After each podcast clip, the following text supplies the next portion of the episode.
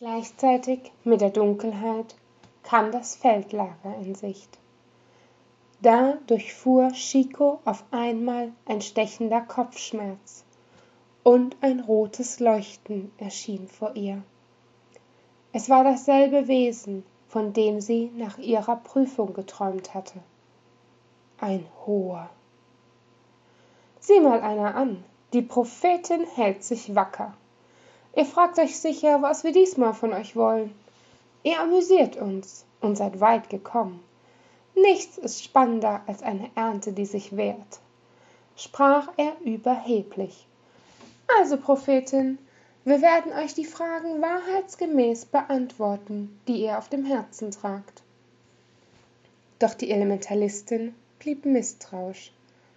Warum sollte ich euch glauben? Wisst ihr, was uns als wahre Gottheit von einfachen Götzen wie euren Lichtgeborenen unterscheidet? Wir können die Welt allein mit unserem Willen formen.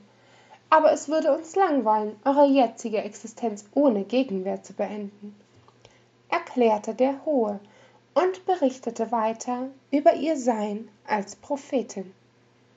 Laut ihm hätte sie diese Rolle nur deshalb übertragen bekommen, weil sie zur falschen Zeit am falschen Ort gewesen wäre.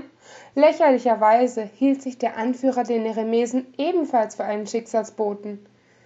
Dabei waren die Hohen weder ihm noch Thealo Arantheal jemals erschienen. Denn einzig sie würde über den Ausgang dieses Spiels entscheiden. Zumindest, wenn sie so lange überlebte. Während sie nämlich dieses innere Zwiegespräch geführt hatte, war ihr Körper in der realen Welt zusammengeklappt und wurde von einer Patrouille Soldaten aufgegriffen.